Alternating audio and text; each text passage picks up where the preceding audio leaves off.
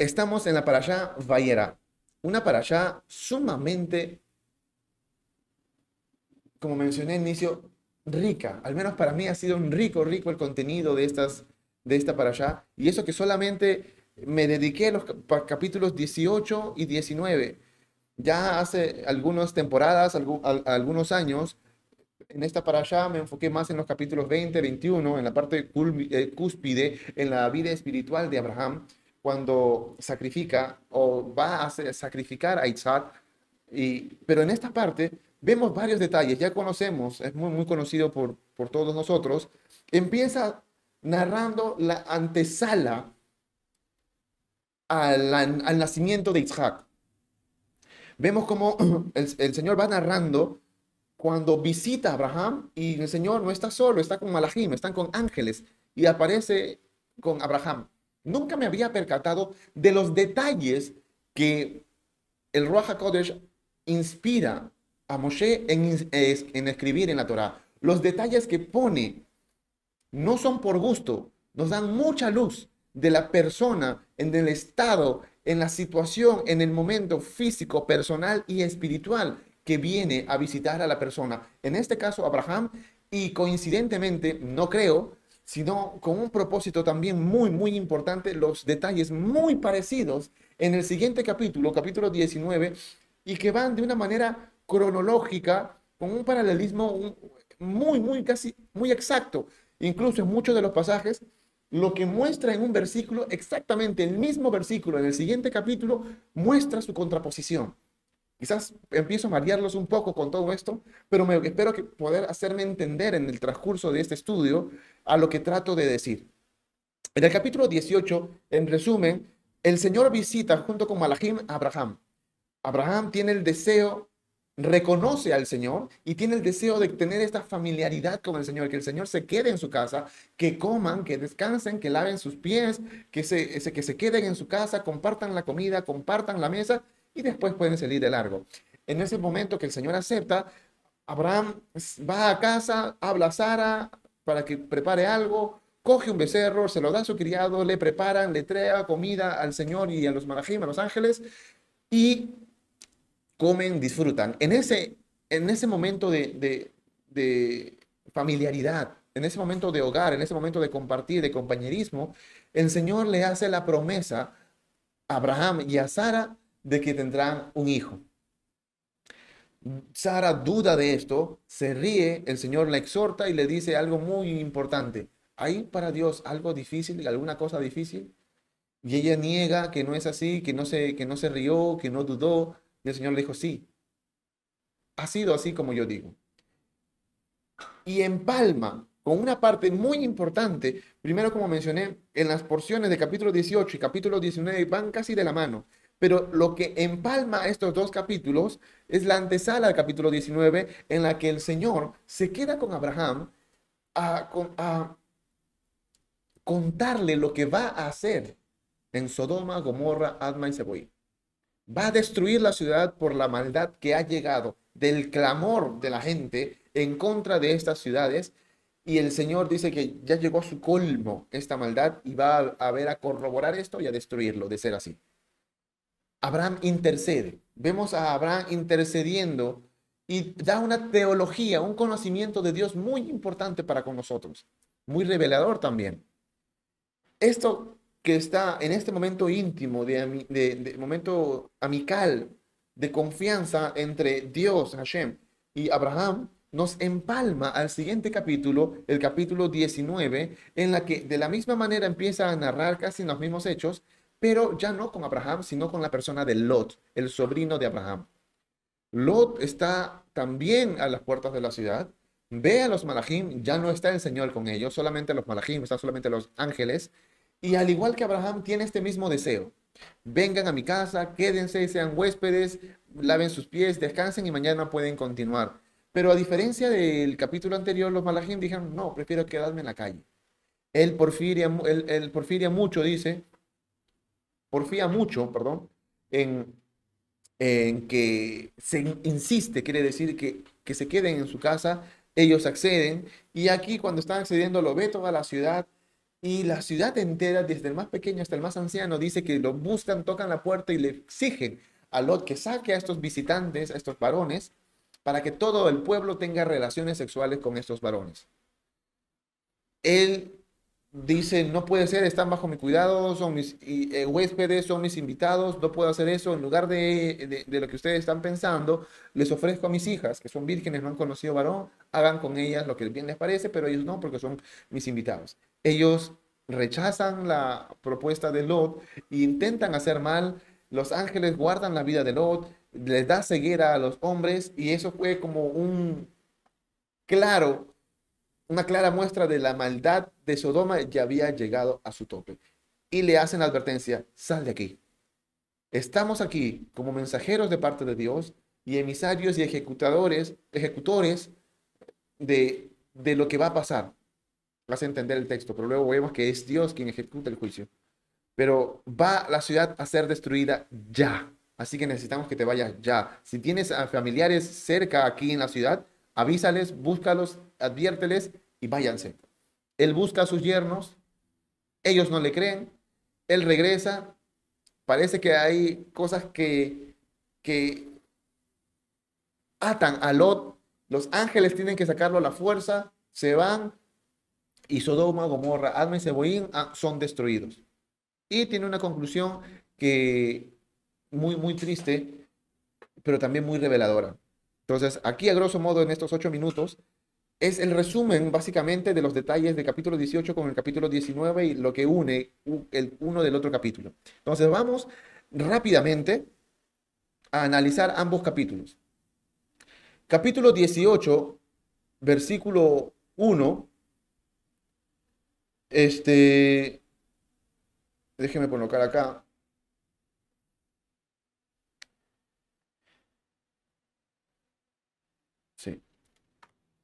18, eh, sí, capítulo 18, versículo 1.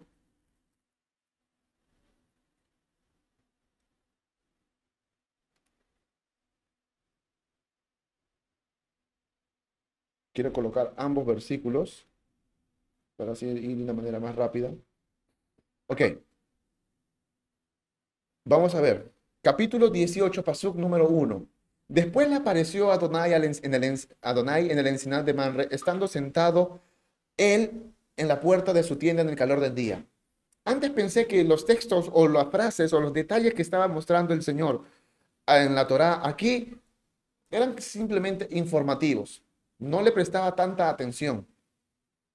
Pero es muy enriquecedor. Nos, nos muestra el momento, el lugar, la hora, la situación y todas las cosas de la aparición de Dios en la vida de Abraham. Abraham estaba, dice, sentado a la puerta de su tienda en el calor del día. Eso es una expresión clara en la que está el punto máximo del sol, cuando está iluminado en su máxima iluminación, en su máximo calor, muy, posible, eh, muy posiblemente sea a mediodía. En ese momento, en el calor del sol, Abraham estaba sentado en la puerta de su tienda y ahí se le apareció. En el texto hebreo como que de la nada, de repente apareció. No se lo esperaba Abraham. No es que ve una silueta acercándose a la distancia, no, sino que de frente apareció de pronto. Mamre no es un lugar, Mamre es una persona que si nos vamos para allá pasada en Lech Lecha, cuando Omer, junto con sus reyes aliados, hace su campaña de destrucción o de expansión, arrasa muchos lugares, arrasa todas las ciudades, pueblos y reinos que iban a su paso, porque estos pueblos se rehusaban a pagar impuestos, se rehusaban a seguir siendo sus súbditos de una u otra manera, y que Darlomer junto con otros reyes en alianza vienen y destruyen, devastan muchos pueblos. Sodoma, Gomorra, Atma, Seboín y Soar se juntan para hacerle guerra a la otra comarca de reyes y como ven que Kedarlaomer junto con los otros reyes destruye todo, Sodoma y Gomorra huyen. Y Kedarlaomer acoge a la gente, coge los bienes, destruye, mata y hace un destrozo total. Dentro de esa gente que captura Kedarlaomer está Lot. Llega a oídos de Abraham y vemos a Abraham que se entera que su sobrino Lot ha sido tomado como rehén en esta guerra. Coge sus siervos y sus aliados, tres hermanos, Escol, Mamre y Anar, si no me equivoco, Anor, déjenme ver, no quiero darle un mal nombre. Aner. Aner, Escol y Mamre son tres hermanos de la ciudad de Amor. Era una ciudad grandísima que tenía sus posesiones, la extensión de sus posesiones abarcaba muchas riquezas, abarcaban cuevas, abarcaban valles, abarcaban bosques, abarcaban ríos.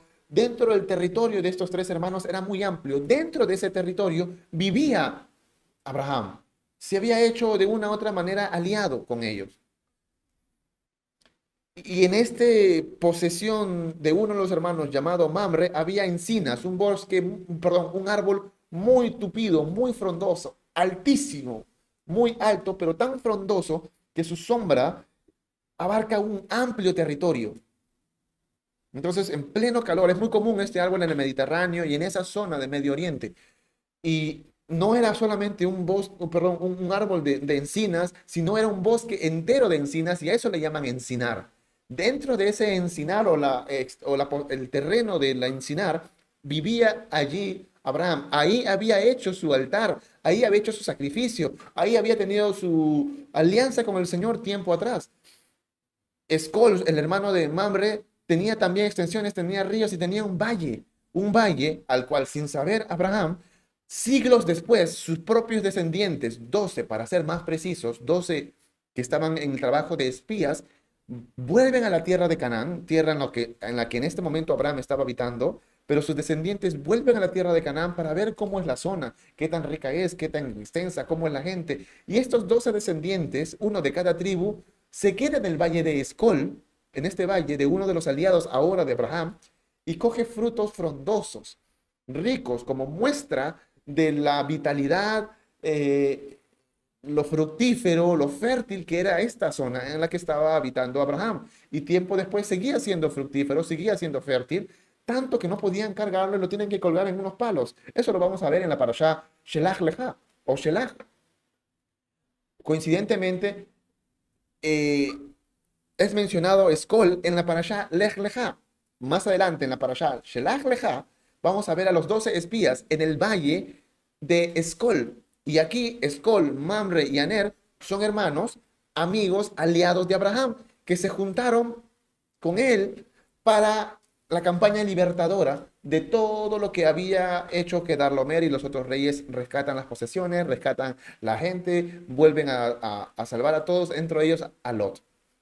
Entonces, basado con toda esta información, más adelante vamos a saber por qué. El Señor en la casa donde estaba Abraham apareció. No se le apareció en el templo, no se le apareció en la casa, perdón, no se le apareció en, la congregación, en la sinagoga, no se le apareció volteando los ojos cantando aleluya, no en la intimidad de la casa, sin pensarlo, sin, sin inesperadamente apareció el Señor. Y la reacción de Abraham no fue, uy, me encontró con la casa desordenada, me encontró con todas las cosas, sino que su reacción fue que dice, alzó sus ojos y miró y aquí tres varones estaban junto a él. Y cuando los vio, salió corriendo de la puerta de su tienda a recibirlos y se postró en tierra el Señor, sin pensarlo, sin previo aviso, apareció en la casa de Abraham. Dios se puede aparecer en el momento menos esperado.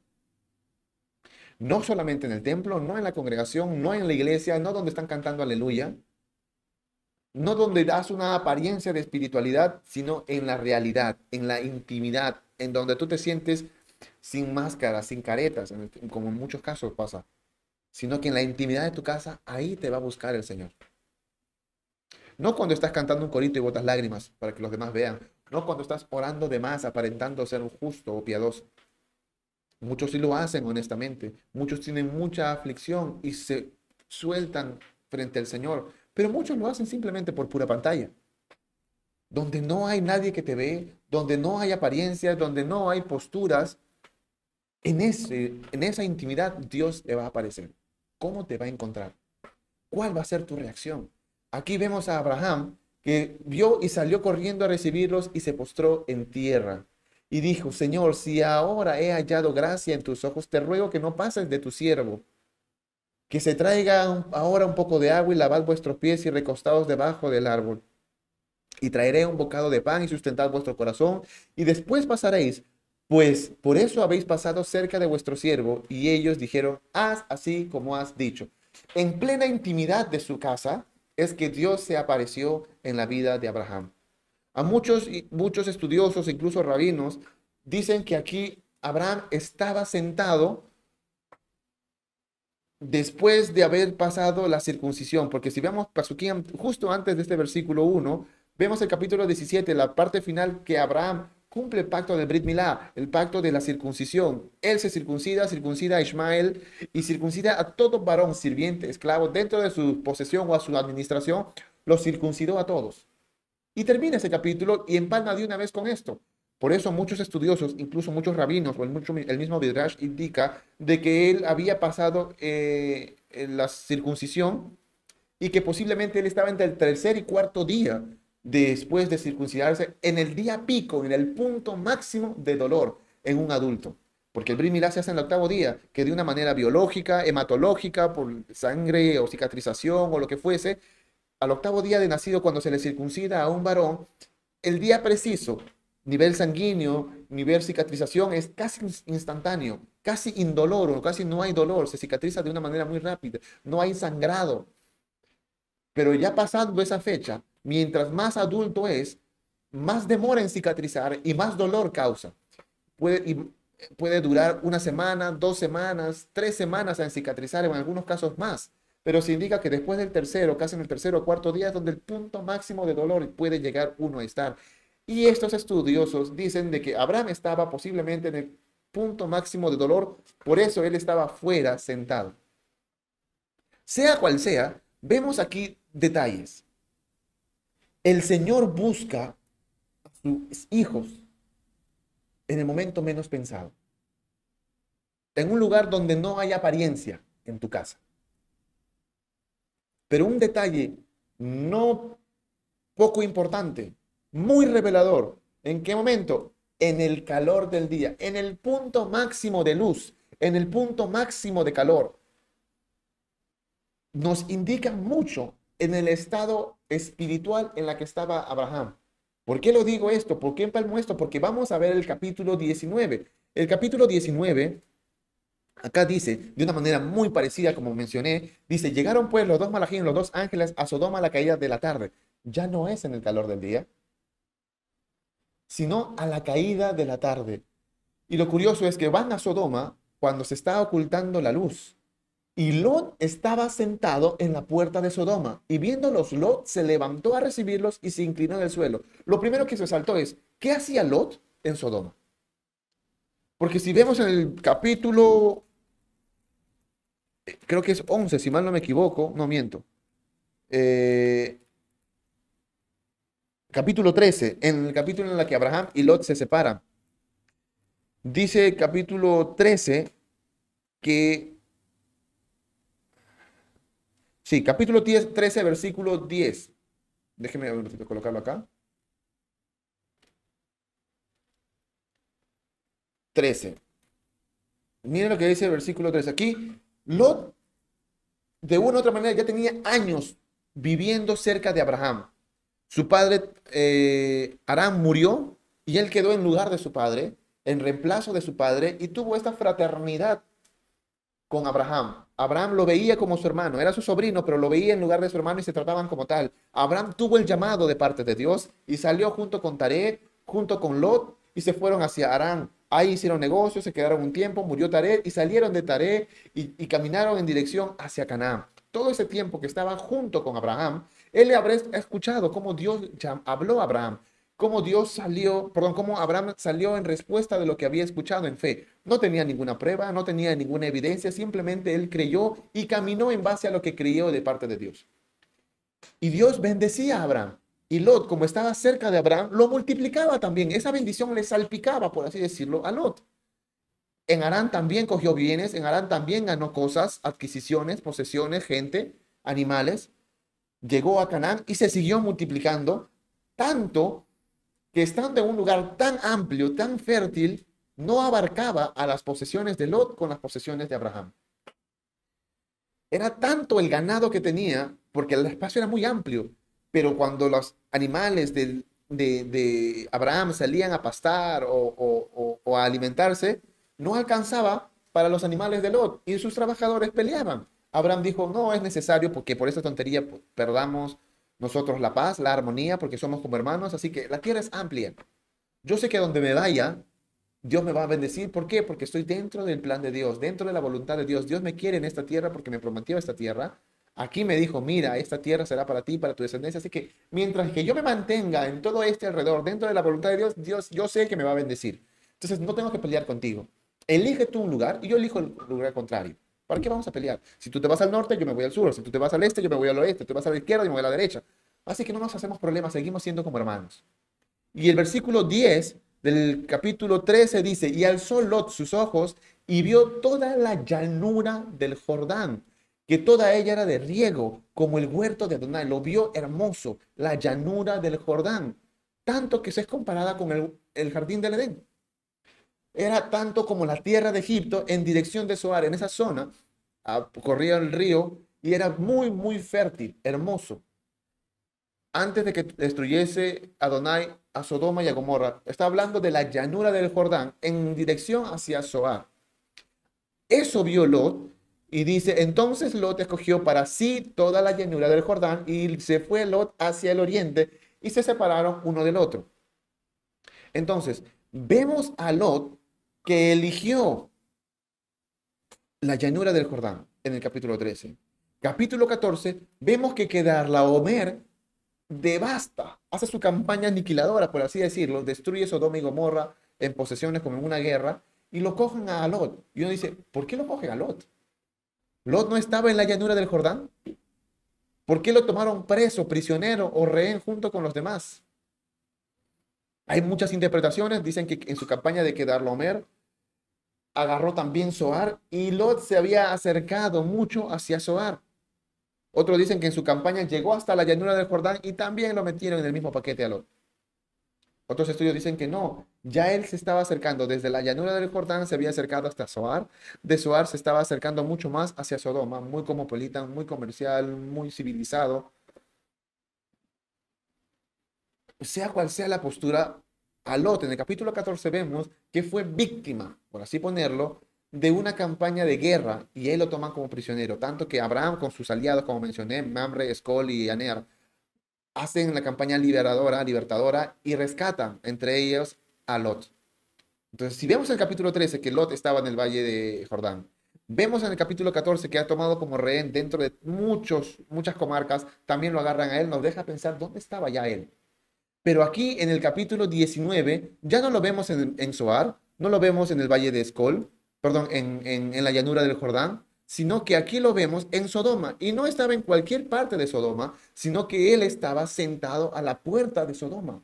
Estar en la puerta de Sodoma indicaba que una persona tenía un alto estatus o una intención de tener un alto estatus, porque en las puertas de la ciudad se hacían las transacciones, se hacían las compras, se hacían las alianzas, se hacían los acuerdos, se hacían los dictámenes. Si alguien cometía un crimen contra otro, tenía que emitirse un juicio de ese caso y eso se hacía con jueces, con ancianos, con principales o príncipes, ancianos y jueces, no importa el orden, en la puerta de la ciudad.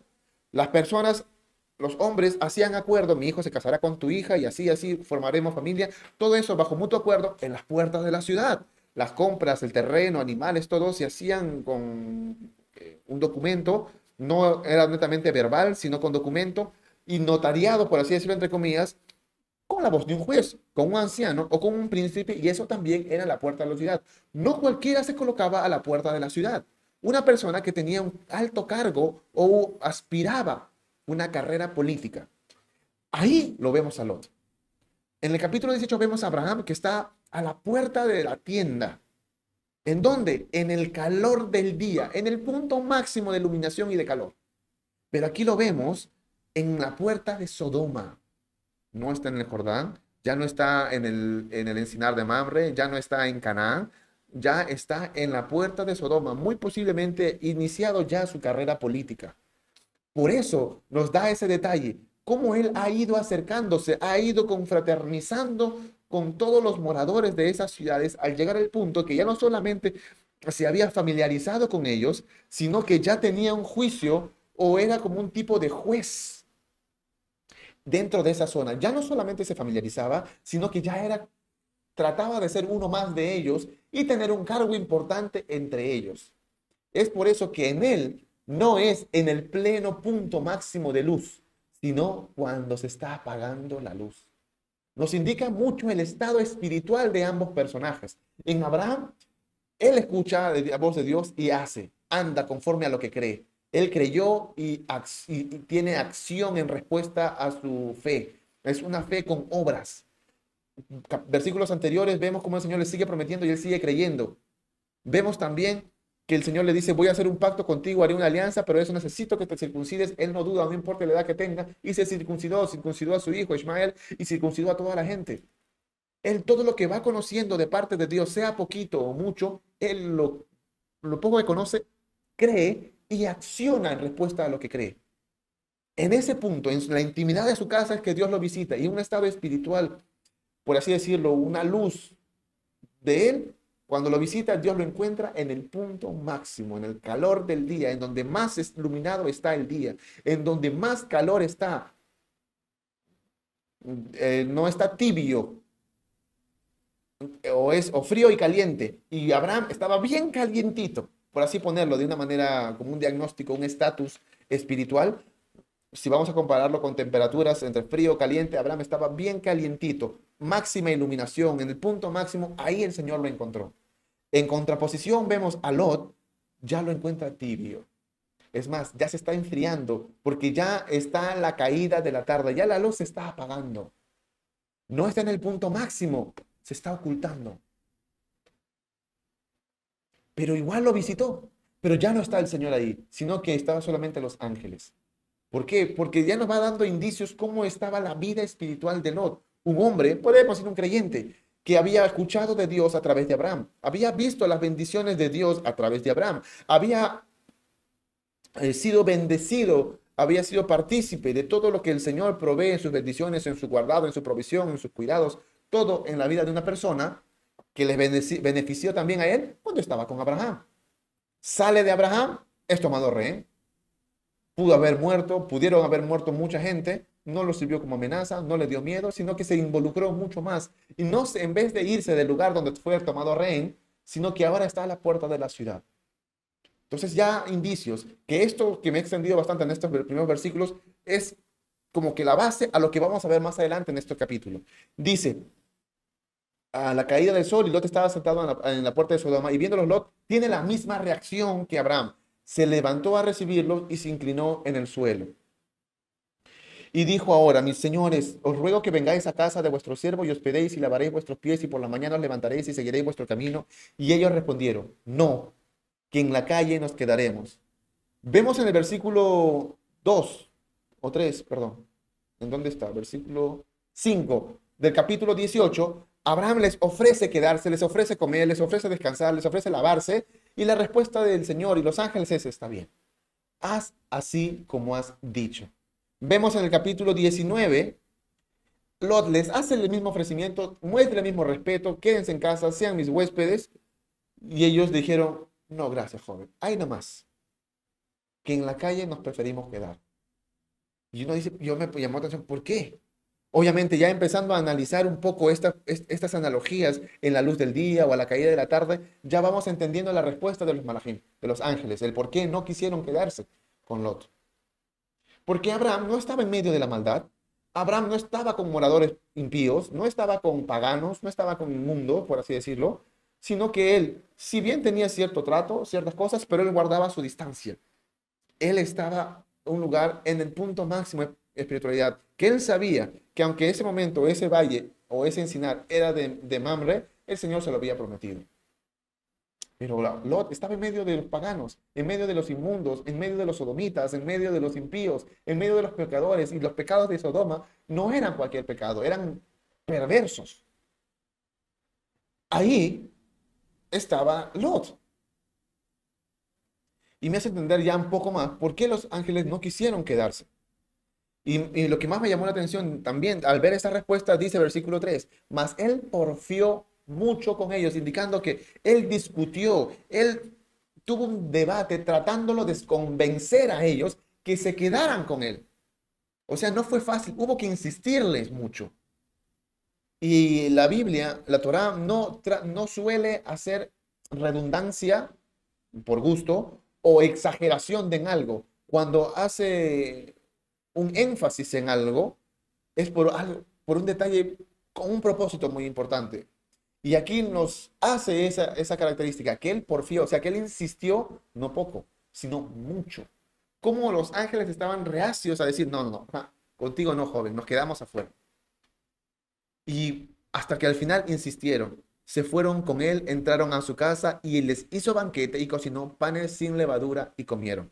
Eso me llamó bastante la atención. A ese punto no estaba la misma de, de, de, la fiesta de Hamotzi ni, ni, ni, Pesach en la que se come matzá. Los panes sin levadura o matzá no, no estaba. Y, habrá, y Lot les hace panes sin levadura. Y esa es otra característica de un creyente que no anda correctamente. Lot pudo identificar a estos malajim diferentes, distintos. Justos, santos, creyentes, hijos de Dios, como quieran ponerlo. Los logró identificar. Ah, esto es de los míos, dijo. Vengan a mi casa. Pero a diferencia de Abraham, él no tuvo ningún problema cuando el Señor lo visitó a su casa, sin previo aviso. Dijo, yo estoy listo. Es más, yo quiero que el Señor se quede conmigo, que tenga esta intimidad conmigo, que tenga tener este momento familiar, porque el momento de la mesa, el momento de la comida para un oriental, uno de, de, Medio Oriente y también nosotros los latinos, el momento de la comida es el momento cumbre, cúspide de una familia, en lo que a lo largo del día todos pueden estar haciendo diferentes cosas, pero el momento de la comida, sea desayuno, almuerzo, cena, eh, eh, entre comida, lo que quieran colocar, pero el momento la, están en algo apreciado, en, algo familiar, en la que las familias incluso pueden estar discutiendo, pero en el momento de la comida están compartiendo espacio, compartiendo alimento, compartiendo. O sea, el momento de la comida, sobre todo dentro de la mentalidad hebrea o, de Medio Oriente, es un momento cúspide de que estés compartiendo intimidad conmigo familiar. Si alguien te invitaba a, a, su casa a comer es porque eres sumamente apreciado. Y el Abraham le dijo, quiero que te quedes a comer, quiero esta familiaridad contigo, quiero esta relación, quiero esta, esta intimidad contigo. Y el Señor le dijo, está bien, tú quieres intimidad conmigo, tendrás intimidad conmigo. ¿Quieres que esté en tu casa, que compartamos comida, quieres tener familiaridad? Tendremos familiaridad, estaré contigo. Haz como has dicho. Pero un creyente que no anda bien, que está en medio de la inmundicia, en medio del paganismo, en medio de los pecadores, dice, quiero que te quedes conmigo. Uno que de verdad está en un nivel espiritual mayor dice, no, gracias. No hay nada más joven. Y cuando está, él muestra algo que no es. Y eso es una analogía, un mensaje de lo que vemos, que lo que hace Lot les da banquete. Si les da banquete, ¿por qué tiene que hacerles pan sin levadura? Porque tienen bastante comida. Precisamente el pan sin levadura no es el más rico, es insípido. Y si les hizo banquete no había necesidad de hacerlo. Pero esto nos indica cómo Lot trata de aparentar algo con sus acciones o con sus palabras, dar una máscara, dar una apariencia de algo que no es hace ya mucho tiempo. Como vimos en la palabra, la levadura es símbolo de pecado, de impureza, de impiedad. Y él trata de mostrar esto, piedad. Panes sin pecado, panes sin contaminación, panes sin mancha, panes sin levadura. Es como que está diciendo, uy, me, cogieron de sorpresa y se pone a hablar, se pone santo, se pone Baruch Hashem, se pone amén, se pone aleluya, en ese momento, tratando de dar una apariencia que él no es. Abraham no tenía ningún problema. Cocínense pan, que no fue poco, les dice tres medidas de flor de harina. Una medida de flor de harina eh, es una medida, eh, es una denominación eh, hebrea, pero la medida precisa se llama sea o shea, que es una medida egipcia, que es equivalente más o menos a 7.3 kilos. Entonces, si Abraham le dijo a Sara, hazte tres medidas de flor de harina, 7.3 por 3, estamos hablando 21.9, casi 22 kilos de harina es lo que Abraham ofreció, eh, eh, involucró a Sara que haga pan, agarró un becerro, hizo, no sé, asado, habrá hecho, no sé, becerro a la norteña, be- becerro a lo hebreo, no sé qué plato habrá hecho. Le puso leche, le puso mantequilla, le puso banquete, le puso cosas. No tenía que mostrar algo que no es porque él normalmente en su intimidad, él era así. Por el contrario, Lot en su intimidad no era así y cuando viene alguien especial de parte de Dios, da una apariencia que no es. Seguimos. Pero antes que se acostasen, rodearon la casa los hombres de la ciudad, los varones de Sodoma, todo el pueblo junto, desde el más joven hasta el más viejo. Aquí estamos viendo un detalle muy importante de Sodoma. Dice que estos varones vinieron, no quisieron quedarse con Lot, él tuvo que insistir mucho, se quedaron, él les hizo banquete, panes sin levadura, y cuando ya estaban por acostarse, me imagino que aquí todavía no había mensaje, o quizás los ángeles no le iban a decir nada, quizás están diciendo, bueno, no está tan mal, la- las plegarias contra esta ciudad no está tan mal, no es tan grave al parecer, no lo sé. Pero justo antes que se que se acuesten, rodearon la casa a los hombres de la ciudad, todos los varones, todo el pueblo junto, desde el más joven hasta el más viejo. No se sabe si eran desde niños, posiblemente desde la mayoría de edad, o no, o desde, desde adolescentes. No da mucha luz el pasaje en su texto hebreo, pero sí nos dicen que había desde personas de edad muy tierna hasta el más viejo. O sea, que el pecado ¿Por qué digo pecado? Porque llamaron a Lot, ¿dónde están los varones que vinieron a ti esta noche? Sácalos para que los conozcamos. El conocer, conozcamos es una frase muy antigua del Medio Oriente, diciendo, queremos tener intimidad, queremos tener relaciones sexuales con ellos. ¿Quiénes? Todos los hombres, todos los varones, todo el pueblo junto. O sea que el pecado de la homosexualidad, del, de- de- del, del ser sodomita, que ahora lo conocemos como ser sodomita, pero el pecado de la homosexualidad, de la perversión, de la inmoralidad, era aceptado no solamente era accionado por todo el pueblo, era aceptado, era un pecado ya nacional, no era personal, no era grupal, era nacional, era prácticamente constitucional. Al decir constitucional es que las leyes, las formas, la gente en su totalidad lo veían normal, lo aceptaban y lo veían como una obligación de hacerlo de esa manera. Una situación que ya no, está, no está siendo tan difícil, o perdón, tan distinta a como lo vemos ahora. Vemos organizaciones, vemos eh, políticos, vemos eh, jefes de gobierno, vemos diferente en televisión, en redes sociales, que eso ya no es tan malo. No se le puede discriminar. Eso no es así. Si lo dices que es así, que es pecado, que no, es radicalismo, es discriminación. Hay que hacer cosas que avalen, que protejan, que permitan y que, que que ya no solamente ten- tener esta permisibilidad, sino tener de una u otra manera una, un condicionamiento, una obligación para que los que no son así lo sean también de esta manera. Para que no solamente los permitan o lo vean normal, sino para que de una u otra manera todos estén involucrados en esto. Eso se refiere de manera constitucional. Vamos a hacer leyes, vamos a hacer artículos, vamos a hacer formas para que esto sea aprobado por todos. Vamos a verlo, po- ponerlo en, la televisión, vamos a ponerlo en las vallas, vamos a poner en redes sociales, en series, en películas. Hay que promocionar por todo lado para que no se vea tan ofensivo, para que sea de una u otra manera acostumbrado a la visión, a la percepción de la gente y que lo puedan tomar con más facilidad y sea así aceptado. Eso era en Sodoma. Todos lo aceptaban. Y no solamente lo aceptaban, sino que ya todos lo ejecutaban. Este, el, pasaje indica de que, oye, los has traído, son nuevos, sí o sí tienen que pasar por todos nosotros. Sí o sí, todos nosotros tenemos que tener relaciones con ellos. Esa es la ley aquí. Sácalos. El texto narra eso, es que es una obligación que tú nos tengas que ofrecer a estos hombres para que los conozcamos, porque eso es una ley aquí. Algo común aquí, sea por costumbre, sea por lo que fuese, pero es algo que aquí se hace. En esa zona estaba habitando Lot. En ese lugar. Lot tiene una respuesta. Lot salió a ellos tras la puerta, tras sí, y digo algo que me llamó, ya me, me hizo explotar la cabeza. Como cuando iba entendiendo estas cosas, en dónde estaba Lot, la respuesta de Lot ya me sacó de mis casillas. Porque dijo Lot, os ruego, no le dijo pecadores, sodomitas, herejes, ¿cómo se les.? No, no dijo eso. Os ruego, hermanos míos. Para Lot, estos inmorales, estos malvados, estos que querían hacer perversidades, que él era consciente de que e, era gente capaz de hacer perversidades, él los considera sus iguales, los considera sus hermanos. Nunca marcó una distancia, no, no marcó una separación, sino que desde su manera de accionar y de hablar con ellos es que no sean así, somos iguales, tú sabes. A tratar de hablar su idioma. Por eso los llama mis hermanos, hermanos míos, no hagáis tal maldad.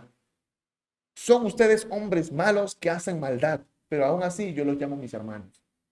¿Se dan cuenta lo que estaba respondiendo Lot? ¿Se dan cuenta cómo estaba accionando, cómo estaba el nivel espiritual de este hombre?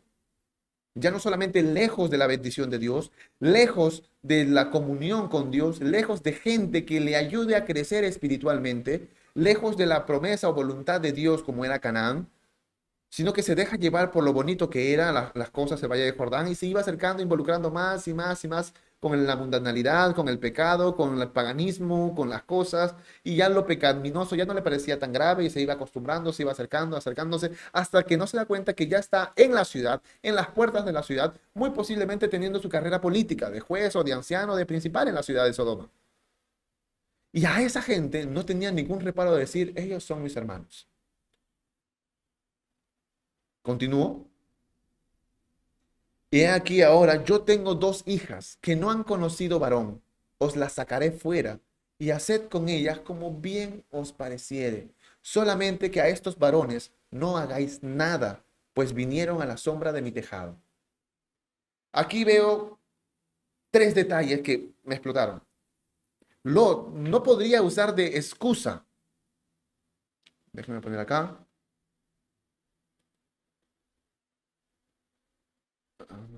Ajá. Aquí Lot no podía usar de excusa diciendo, ¿sabes qué? Yo vi esta gente mala y yo me iba en dirección hacia el pueblo de Dios, yo me iba en dirección hacia los creyentes, yo estaba en camino hacia la iglesia, hacia la congregación, así que cuando vino el Señor me encontró de paso. No, no puede usar ese argumento porque por primera vez en la Torá se menciona la palabra casa. No es que antes no haya habido casa, sino que por primera vez se menciona la palabra casa. ¿En qué momento? En este contexto, en la casa. Pero antes que se, acostasen, rodearon la casa los hombres de la ciudad. O sea que Lot no solamente estaba sentado a la puerta de la ciudad, sino que él en Sodoma, él tenía casa. Vemos a Abraham en el capítulo 18, versículo 1, si mal no me equivoco, dice que él estaba sentado a la puerta de su tienda. ¿Por qué Abraham no tenía una casa si él tenía mucho dinero? Aquí con respecto a las posesiones de Abraham, la Torá hace un énfasis, dice que Abraham era riquísimo, usa esa palabra. Muchos criados, muchos animales, mucho oro, mucha plata, y no se pudo hacer casa. Sí se podía hacer casa, pero él no se sentía animado a echar raíces porque él quería inspeccionar todo, porque en el pasaje del hebreo le dijo, toda esta tierra te la daré a ti, paséate en ella. Pero vemos a Lot, en el capítulo 19, déjame ver, aquí, en el capítulo 19 que la Torah nos muestra que Lot tenía una casa, o sea, él tenía intención y decisión de hacer raíces ahí, de establecerse en ese lugar. No había pasado por la cabeza de Lot, no, esta gente es mala, no, esta gente es perversa, no, veo mucha delincuencia, mucha inmoralidad, muchas lisuras, mucha perversidad aquí, así que aquí yo no me quedo qué, feo lugar, esto no sirve para mi testimonio, esto no sirve a mi propósito dentro del crecimiento espiritual, no, no uso ese pretexto, sino que por lo contrario, él decide quedarse ahí, hacer raíces, tener familiaridad con ellos. Es por eso que a los sodomitas les dice mis hermanos. Y, y en el versículo 8 dice, he aquí yo tengo dos hijas que no han conocido varón, os las sacaré fuera y así con ella como bien percibir solamente que esos varones no hagáis nada, pues vinieron a la sombra de mi tejado. Él tenía una casa con tejado, no era cualquier casa. Algunos estudiosos indican que eso era una característica de una persona con aspiraciones de tener una clase social alta, de tener un renombre. De ser así, vemos una característica más en la vida de Lot, en la vida espiritual de Lot, con una casa con tejado a la puerta de la ciudad que llama hermanos a los sodomitas. ¿Un creyente puede caer a eso? El primer punto que me llamó la atención en ese pasaje. Segundo, que él dice, yo tengo dos hijas que no han conocido varón, os las sacaré fuera y haced con ellas como bien os pareciere. Solamente que a estos varones no hagáis nada, pues vinieron a la sombra de mi tejado. Acá lo sabía que estos hombres eran especiales y da una apariencia de santidad, pues, ¿no? Yo voy a proteger al Señor a capa y espada. Y por defender al Señor, toma mis hijas. Haz con ellas o hagan con ellas como bien les parezca. Veo a Lot, un creyente, un justo, como lo llama en el allá, que no importa sacrificar su familia por dar una apariencia de proteger al Señor o proteger a los elegidos de Dios. No sé si un padre puede hacer eso, pero a qué nivel espiritual ya estaba que no tenía el discernimiento ni el reparo de ofrecer a su propia familia, a sus propias hijas. Tómenlas, yo las sacaré fuera. Quiere decir que están bajo mi protección, están en la casa, están bajo mi techo, yo las tengo protegidas. Así que yo las voy a quitar mi protección, les voy a quitar el techo, las voy a exponer hacia ustedes para que con ellas hagan la maldad que pensaban hacer con el Señor o con estos varones. ¿Se dan cuenta de lo que estaba diciendo entre líneas Lot con sus palabras y con sus intenciones? Solo por proteger al Señor. No le importó sacrificar e involucrar a su familia. Muy por el contrario, vemos a Abraham en el, en el capítulo 18. Ya voy terminando. En el capítulo 18 vemos a Abraham, versículo pasuk número 6. Dice que Abraham, una vez que los ángeles y el Señor aceptaron la invitación de Abraham, entonces Abraham fue deprisa a la tienda a Sara y le dijo, tómate pronto tres medidas de flor de hielo, que ya dije, un sea, y amasa y haz panes cocidos debajo del rescoldo. Qué rico, ¿no? Hazte pan casero, hornéate. Le decía, Sarita, Sarita, vieja, cariño, bebé, corazón, no sé cómo le diría. Mujer, dime, dime, Abraham. Agarra harina y hornéate pancito casero. Ya, ya. ¿Cuánto quieres? 22 kilos de harina. ¿Qué? Habrá pensado Sara yo buscaba el siguiente versículo, a ver, diciendo el regaño de Sara hacia Abraham. ¿Cómo se te ocurre traer invitados sin no tener nada? ¿Cómo está la casa? Estaba planchando, estaba lavando, no tengo tiempo, diles que vengan la próxima semana, mira las fachas en las que estoy. No vi esa respuesta en Sara.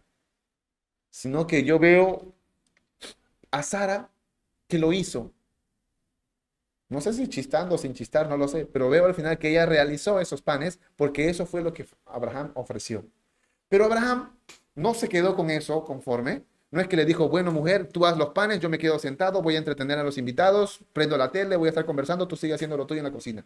No, sino que veo el siguiente versículo, que Abraham corrió, un anciano de 99 años, posiblemente después de haberse circuncidado, que él ve al Señor, corre para allá, hace la invitación, tiene el deseo de tener esa familiaridad con el Señor, el Señor le acepta, él corre hacia la cocina, a la tienda con su esposa, cocínate, cariño, cocínate de pan. Ella, no sé cómo había reaccionado, pero al final acata esto también y vuelve a correr hacia las vacas, toma un becerro al criado y se dio prisa a prepararlo. Veo a Abraham que tiene el deseo de estar con el Señor, de que el Señor habite en su casa, comparta la mesa, que se involucre en su hogar. Pero no solamente le basta eso a Abraham, sino que también veo a Abraham que involucra a su casa, involucra a su familia, en este caso a su esposa, porque no tenía hijo, involucra a su esposa a que trabaje en servicio o en favor de Dios, que sirva a Dios, haciendo un pan, eh, atendiendo a los hermanos o escuchando de una u otra manera, no importa el oficio, pero él estaba esforzándose en enseñar o involucrar a su familia en servirle al Señor. Y ya no solamente a su familia, sino que también ahora a sus criados, o sea que a su casa, a su familia y los que con él estaban, Abraham estaba preocupado en involucrarlos en servir al Señor. Muy al margen si es que ellos creían, si es que ellos entendían, si es que ellos aceptaban. Pero como están bajo el techo y la autoridad de Abraham, él les inculca, les enseña, o si queremos ponerle, les obliga a trabajar y a servir al Señor. El Señor ha venido, toda mi familia se va a acercar, va a trabajar y va a servir al Señor. Pero vemos a Lot en el capítulo 19 que no le importa sacrificar a su familia. ¿Dónde está? Versículo 8, capítulo 19, capítulo 8. He aquí yo tengo dos hijas que no han conocido varón, yo las sacaré fuera y hacer con ellas como bien os pareciere, solamente que esos varones no hagáis nada. Muy distinto. Yo tengo mi familia que está en mi casa, yo las voy a sacar. Las voy a quitar la protección, les voy a quitar la cobertura, las sacaré fuera y se las voy a entregar a ustedes para que hagan con ella lo que quieran. Y él sabía que lo que querían hacer era maldad, porque en el versículo anterior les dice, os ruego hermanos míos que no haga esta maldad. Pero a esa maldad es que Lot quiere exponer a su familia. No veo a Lot que diga, Señor, hijas, doblen rodillas, vamos a orar, que el Señor nos saque de aquí. No. Sino que a esa maldad, Abraham, perdón, Lot las está exponiendo, las está vendiendo. Miren el nivel mental que puede llegar un hombre creyente apartado de Dios. Y ellos respondieron, quita ya, esto están respondiendo los sodomitas, y añadieron, ¿vino este extraño para habitar entre nosotros? Lot les dice a los sodomitas, no hagáis eso, hermanos míos. O sea, para Lot, ellos eran como sus iguales, o él quería ser sus iguales, sus fraternos con los sodomitas. Pero ellos, a él, no lo veían de la misma manera vino este extraño a habitar entre nosotros. Lo ven como un bicho raro. Ven a alguien que sí para con ellos, que sí habla como ellos, que sí está en medio de ellos, eh, haciendo alianza en todo lo que ellos hacen, pero nunca será como ellos para los paganos. Porque todavía ven algo en Lot. Lot se esfuerza para que los demás lo vean igual, los mundanos, los paganos lo vean igual. Pero los mundanos, los paganos lo ven pichiruchi, por así decirlo. No es como nosotros. Trata, aparenta hacer de nosotros, pero no tiene ningún respeto. Vete para allá, quita allá. Vino este extraño a habitar entre nosotros y habrá de erigirse en juez. Los sodomitas lo están reconociendo que él tenía intenciones de ser juez. Por eso estaba en las puertas de la ciudad. Por eso tenía una casa con tejado, porque tenía intenciones de, de, de hacer raíces de hacer una vida política, de interactuar, ya no solamente de, hacer un paso, sino habitar entre ellos y regir entre ellos. Y los sodomitas lo sabían, pero igual les parecía el bicho raro que aparenta y que quiere ser juez. Anda para allá, quita ya hoy. Vino este extraño a habitar entre nosotros y habrá de elegirse juez. Ahora te haremos más mal a ti que a ellos. ¿Se dan cuenta? En ese lugar estaba Lot y hacían gran violencia al varón. Lot, enfatiza la palabra. Y se acercaron para romper la puerta. Si vemos, la, palabra nos dice que Lot salió a la puerta y cerró la puerta. Así que sí, como que Lot, cuando vio toda la gente que se acercaba, él sale con cuidadito, pone la puerta tras sí para que no puedan entrar y no vean nada adentro. Y les empieza a hablar, hermanos míos, no hagan esas cosas. Anda para allá, como que le están diciendo. Y le dicen, y en el versículo, le hacen gran violencia a Lot, que es, imagino que los hombres le estaban golpeando o insultando o rompiéndole la ropa, no sé qué, pero conociendo los sodomitas, habrán estado tratando de pasarle la mano encima, sacarle la ropa, lo estaban jaloneando todo, porque ya estaban acercándose para romper la puerta. Quiere decir que pasaron por encima de Lot. Entonces los varones alargaron la mano, como que sacaron la puerta, vente para acá. Y metieron a Lot en casa con ellos y cerraron la puerta tras sí. Tuvo que ser nuevamente Lot rescatado. Tuvo que ser rescatado de, los Ur de los caldeos en medio de los paganos. Tuvo que ser rescatado Lot de, de ser rehén porque lo tomaron en medio de los paganos porque habitaba en medio de los paganos o cerca a los paganos. Y ahora en Sodoma tuvo que ser rescatado de la misma gente que él se, determinaba como conciudadano, hermanos, porque él seguía viviendo en medio de los paganos. En una fue salvado por el llamado de Abraham, en la segunda fue, llamado, fue salvado por mismo Abraham y ahora es salvado por los ángeles. Pero Lot no se daba cuenta cómo era su discernimiento nublado, completamente cerrado No se estaba dando cuenta en dónde estaba, en dónde hacía raíces, en dónde habitaba, en dónde criaba su familia, en dónde estaba exponiendo a su familia. Y cerraron la puerta, dice. Esto fue como una señal clara para los malajim. Dijeron, bueno, tenemos oraciones de parte de la gente en contra de Sodoma, Gomorra, Alma y. El Señor nos ha enviado aquí para corroborar si es cierto. Y acabamos de ver que es cierto. Y a los hombres que estaban a la puerta de la casa hirieron con ceguera desde el menor hasta el mayor, de manera que se fatigaban, no buscando sus casas, no escapando, pidiendo por favor ayúdenme, ya no, no. Aún ciegos con un castigo celestial, seguían empecinados en hacer su maldad. De manera que se fatigaban buscando la puerta. No creo que la puerta haya sido muy chiquita. Pero lo que hizo el Señor o los ángeles fue de una manera que les quitó la vista a un tal punto que hasta la orientación la perdieron. Y aún desorientados, ellos insistían en buscar la puerta para entrar y tener relaciones sexuales con los ángeles. Y dijeron los varones a Lot, Lot, ¿tienes aquí alguno más? Yernos y tus hijos y tus hijas y todo lo que tienes en esta ciudad, sácalo de aquí. Aquí nos indica este pasaje bajo la interpretación de muchos estudiosos, incluso también rabinos. El Midrash también lo dice, de que Lot tuvo más familia. Los que ya conocemos son las dos hijas que vivían bajo su cuidado. Eran dos hijas vírgenes que no habían sido todavía casadas, no se habían salido de sus hogares, todavía estaban bajo la tutela del padre, pero ya tenía más hijos e hijas menciona aquí yernos, hijos e hijas. Y todo lo que tienes en este lugar, sácalo de aquí. Porque vamos a destruir este lugar, por cuanto el clamor contra ellos ha subido de punto delante de Adonai, por tanto Adonai nos ha enviado para eso. Quiere decir que hay un clamor de la gente. Es tanto el mal de esta ciudad, es tanto la perversidad de estas ciudades, es tanto la impiedad y el pecado de estos lugares que la gente clama a un punto que ya, como que dice, ha subido de punto delante, como que ya llegó a la coronilla, por así decirlo. Es tanto, es insoportable. Nosotros hemos venido para ver si es cierto, porque eso dice capítulo 18, pero aquí ya están diciendo, ellos han subido, este clamor ha subido, y el Señor nos ha enviado para destruirlo. Hemos visto que sí, este lugar es perverso. Así que todos los que tú tengas fuera, alguien más en esta ciudad, cógelo. Menciona, yernos, hijos, hijas que tienes en este lugar y todo lo que tienes, sácalo de aquí. Primero dice Lot, vamos a destruir este lugar.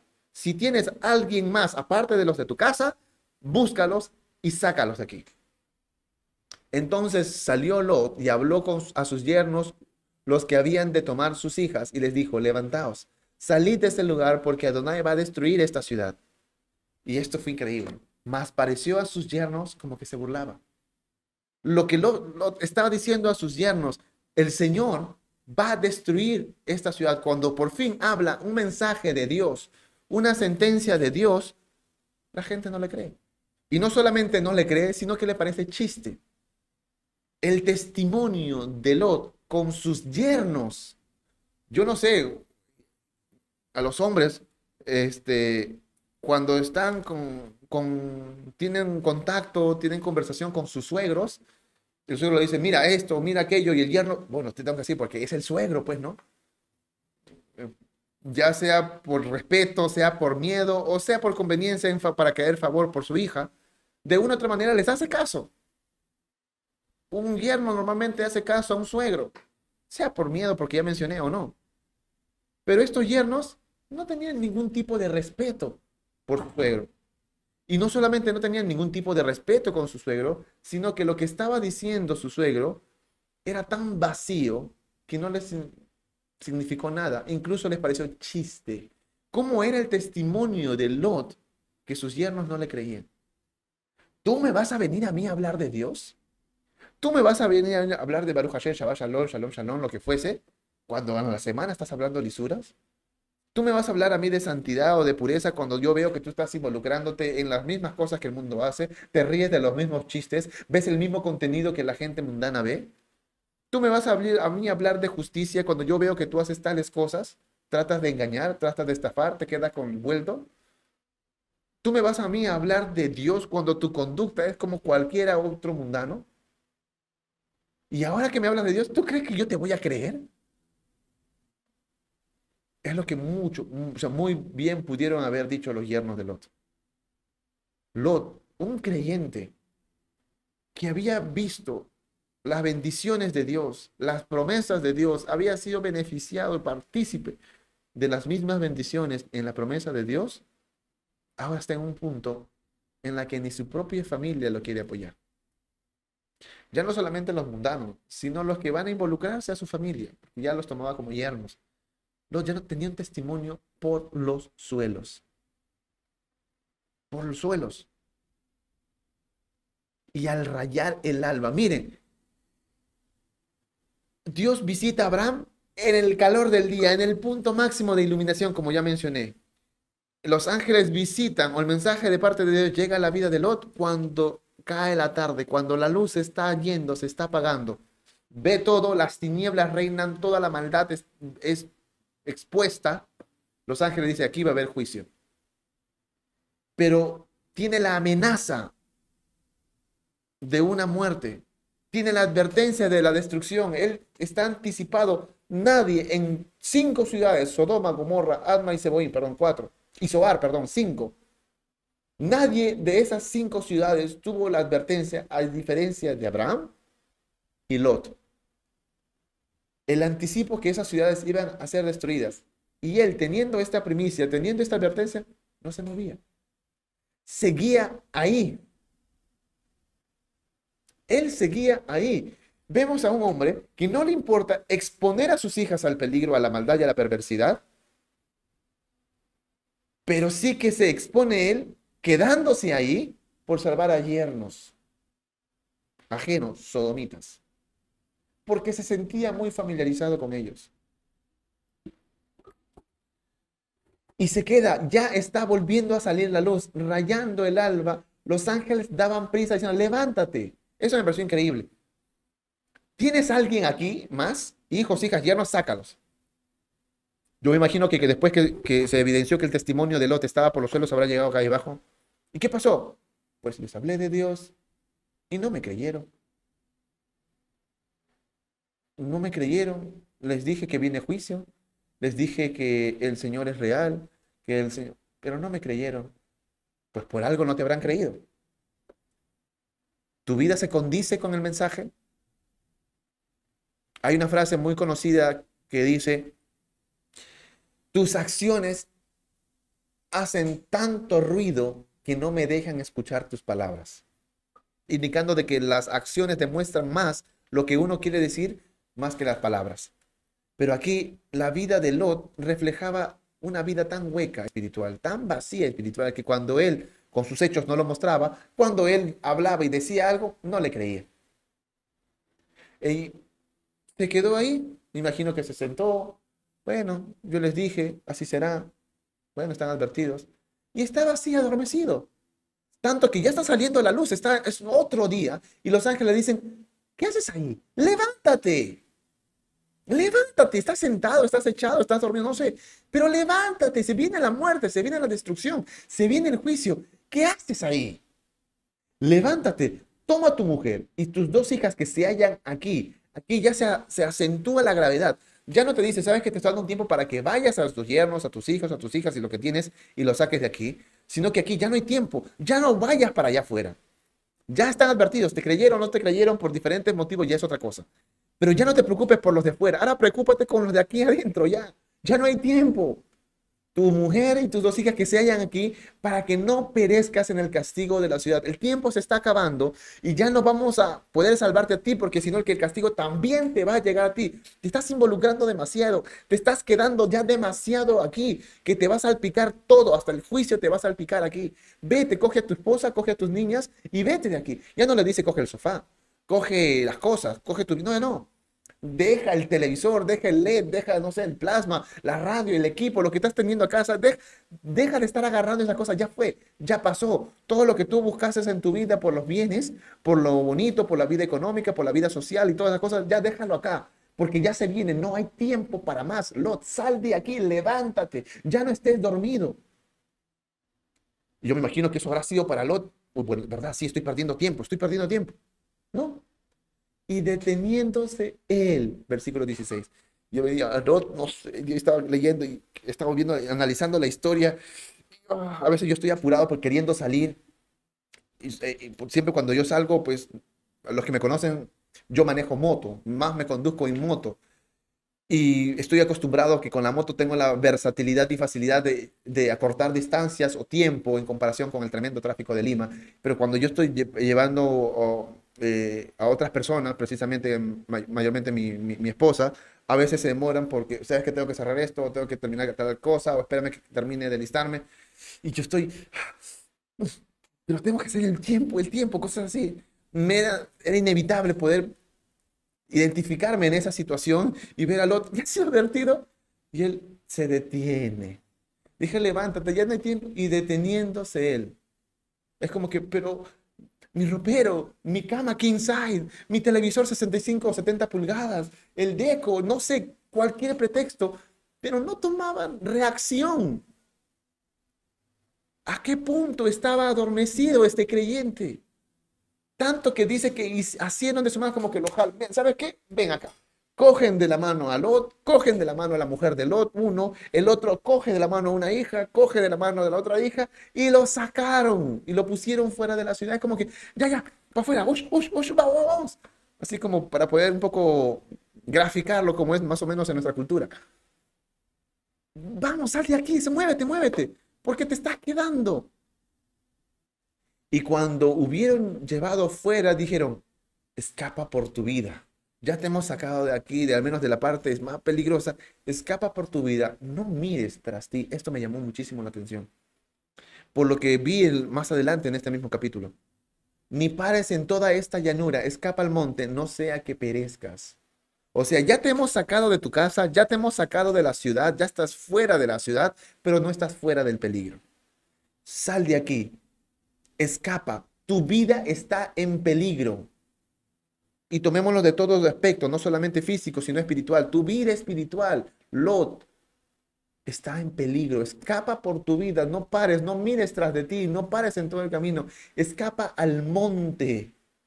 Deja esta llanura, deja todo este subsuelo, deja todo este abismo en la que tú has decidido vi- vivir y vuelve a las alturas, vuelve al monte. Es como que, como diría el, el apóstol Pablo, mira de dónde has caído y vuelve a las obras antiguas. Eh, como dice en el Salmos, eh, después de la altivez viene la caída y uno debe volver a analizar de dónde se equivocó, en dónde empezó a caer, en dónde empezó a desenfocarse y volver a ese punto para continuar.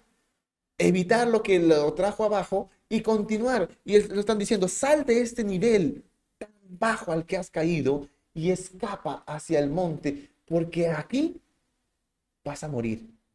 Tu vida está en peligro, estás en riesgo, así que ya no tienes más tiempo para estar aquí abajo, en donde tú has decidido vivir por lo que te guste, por la profesión, por la carrera, por el dinero, por lo que quieras.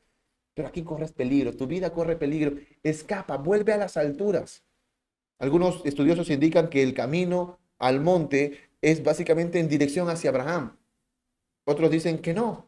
Pero si fuese hacia Abraham, aún más agudiza este mensaje como que vuelve a donde tú tenías la bendición, vuelve a tener comunión entre creyentes, vuelve a tener comunión con quienes buscan comunión con Dios. Sal de esto que tienes comunión con el paganismo, con la mundanalidad, con el pecado, con la inmoralidad. Tú quieres vivir acá, sal de aquí, acá corre peligro. No importa que seas creyente, no importa que hayas asistido a la, a la congregación, a la iglesia, no importa que tengas 5, 10, 20, 30, 40 años conociendo de Dios, mientras que vivas en esta condición, te mezcles con esta gente, tu vida corre peligro.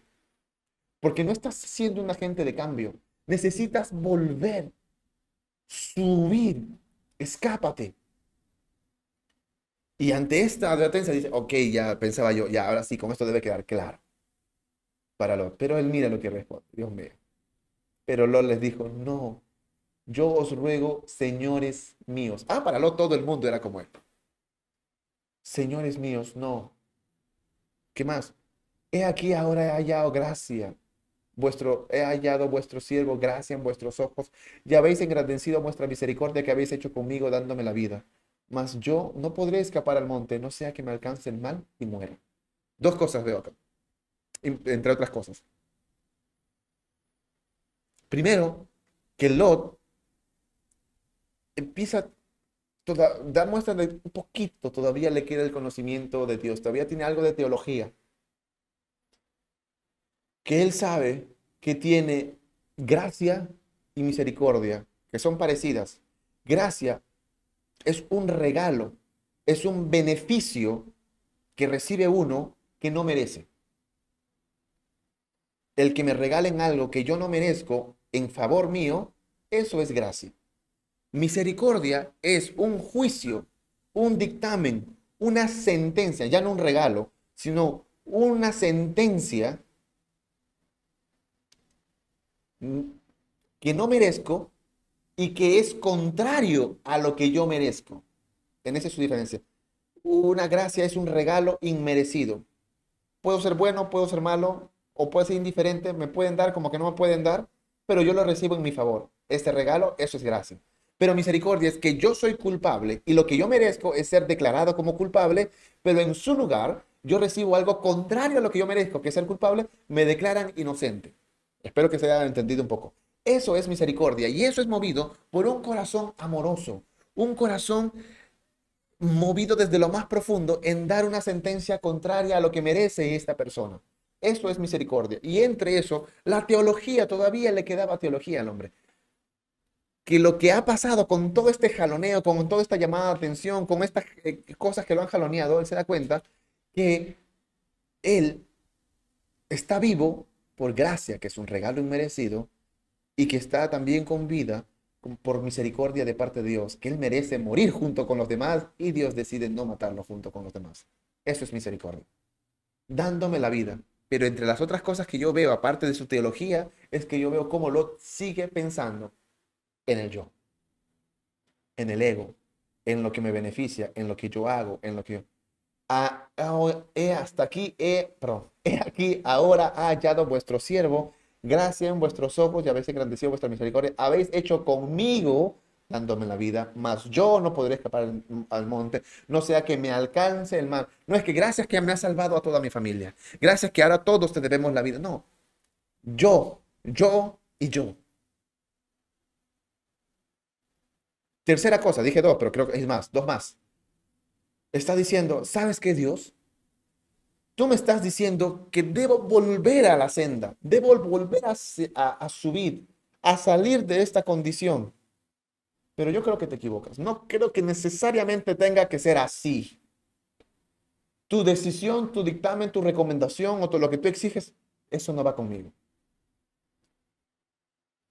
No creo que sea tanto como tú lo dices porque yo no podré escapar al monte. O sea, lo que tú crees que yo puedo hacer, no lo puedo hacer. O sea, tú te equivocas.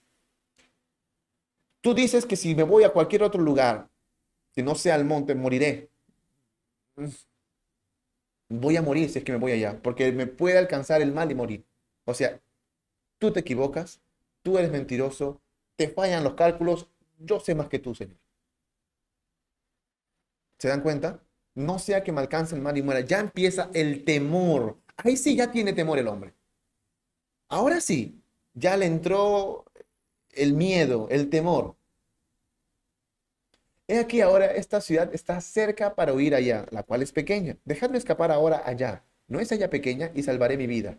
O sea, lo que tú me estás diciendo, Señor, que yo debo volver a las andas antiguas, que yo debo volver del lugar donde caí, que yo debo ascender en mi nivel espiritual, en mi vida, en mi relación para contigo, que debo a tener esta escalera, esta escala ascendente en mi vida espiritual, no, no va conmigo. Creo yo, la mejor respuesta, la mejor solución que te puedo dar, Dios, porque tú te equivocas, es que yo me vaya a esta ciudad pequeña.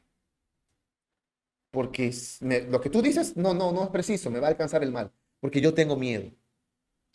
Como todas las cosas que hacen para Lot, en su pensamiento, ya desdice o trata de desdecir la palabra de Dios. Y respondió, he aquí he recibido también tu súplica sobre esto. No destruiré la ciudad de que has hablado, indicando que, ¿sabes qué? Yo la iba a destruir.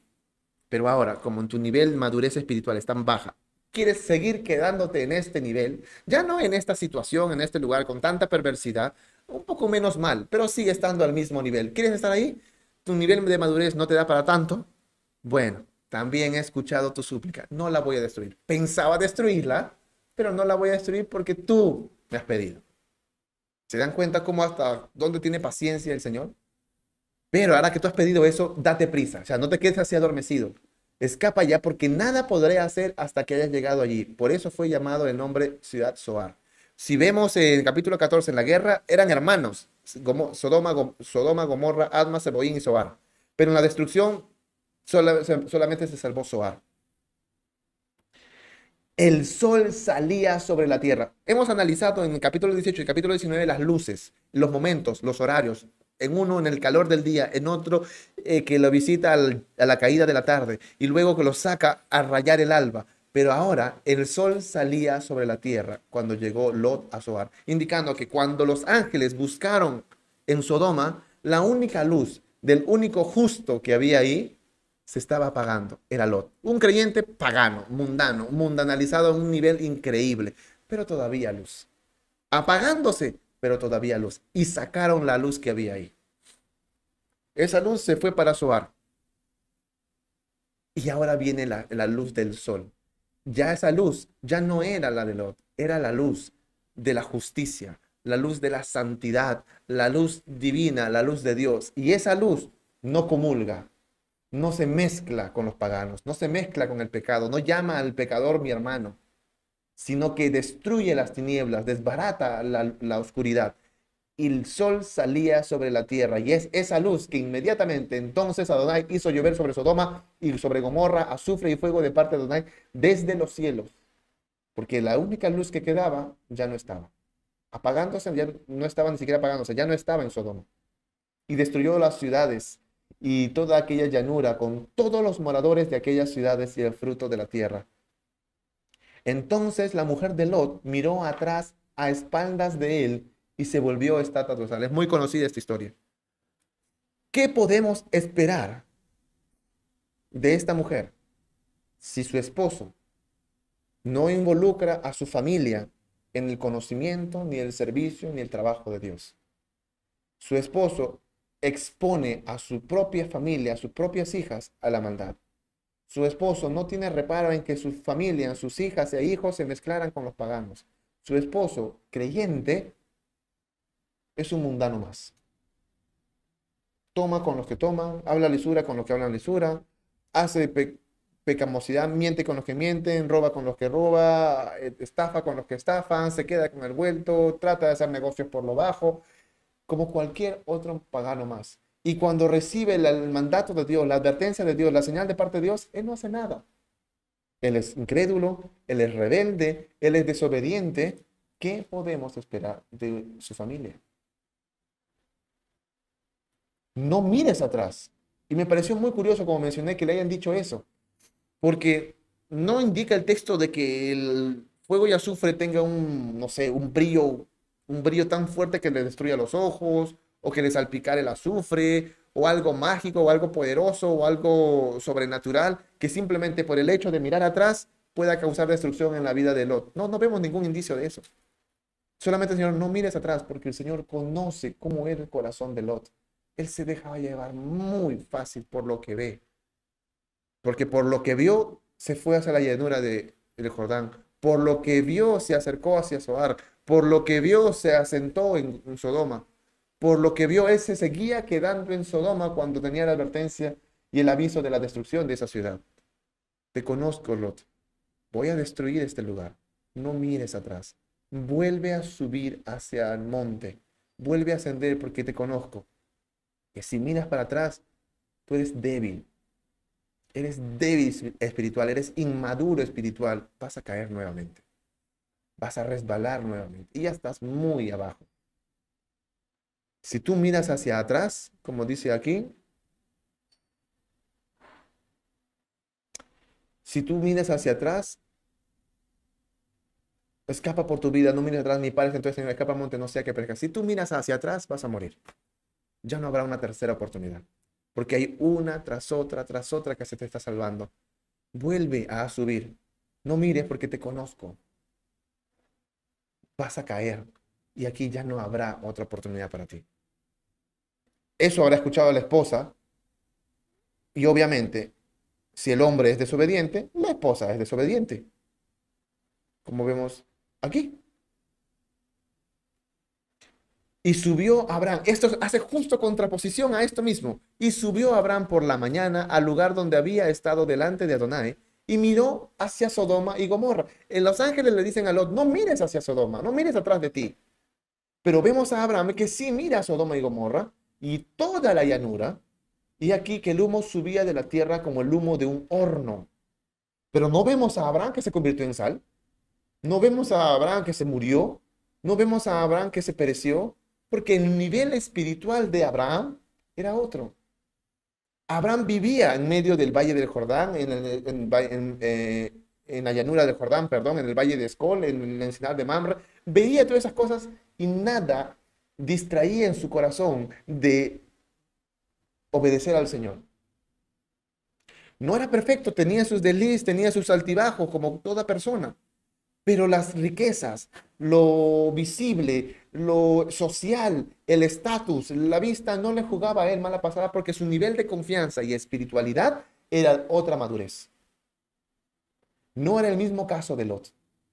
Y eso es lo que nos habla en, en primera, perdón, esa es la que nos habla en Romanos capítulo 14 y en primera de Corintios capítulo 8. Yo les invito a que lo lean. En la que en Romanos eh, Shaliach Shaul o apóstol Pablo le indica a los creyentes sobre el nivel, los débiles en la fe. De que, ¿sabes qué? Comer carne no está mal, o hacer tal cosa no está mal, porque lo hacemos todo para el Señor. Pero hay gente que no está en ese nivel espiritual. Y que porque tú dices una cosa, porque tú vistes de esa manera, o porque tú comes tal cosa, a ellos les ofende, y eso es un tropiezo en su crecimiento espiritual. Tú que eres más maduro y a ti no te mueve en nada, puedes prescindir de eso. Pero lo que tú como madure, más maduro espiritual haces es amar a tu hermano, ayudar en su crecimiento espiritual, ayudarle en su relación, en su caminar y en su andar en conocimiento de Dios. Así que para que él siga creciendo y él siga madurando, tú como eres maduro, puedes vivir sin comer esto, sin vestirte de esa manera, sin hacer las cosas, no porque sea pecado, sino para que eso le ayude al más débil lo lleva a un nivel más extremo con, las cosas este, este, sacrificadas a los ídolos. En Primera de Corintios, capítulo 8, Shalía Salud se vuelve más intenso todavía y lo mismo. Hay débiles espirituales. Si es que mi hermano es débil y me ve a mí comer carne, a mí no me afecta comer carne, dice Pablo. Pero si a mi hermano débil el comer carne no está comiendo sacrificado a los ídolos, no está comiendo carne, eso les tropiezo para que crezca, entonces yo, por amor a mi hermano, jamás comeré carne, porque soy más maduro. No todos, aunque son hijos de Dios, creyentes, no todos están en el mismo nivel de madurez y conocimiento de Dios. No, mira cómo se ha vestido. Mira cómo dice, esto no es de Dios. Mira que tú no conoces, no estás mencionando el nombre de Dios de tal manera. Tú no estás diciendo esto, tú no estás usando tal cosa, tú no estás haciendo tal bendición. Mira tal. La relación de Dios es personal. Esto de acá no me mueve. Por eso vemos a Lot que dice, no mires, yo te conozco, tú eres débil espiritual, vas a resbalar nuevamente y vas a perecer. Pero Abraham puede mirar y no le pasa nada. No está diciendo, mira cuánto dinero se está perdiendo, yo podía haber prosperado ahí, yo podía haber hecho negocios, yo podía haber tenido terreno. Y no, nunca lo vemos a Abraham pensando de esa manera. Sino todo lo contrario, dice que cuando destruyó la ciudad de, la llanura, Dios se acordó de Abraham y envió fuera a Lot en medio de la destrucción al asolar, al asolar la ciudad donde estaba Lot, o, no, o donde Lot estaba. Es como que al ver la destrucción se afligió por un momento pensando, ¿qué será de mi sobrino?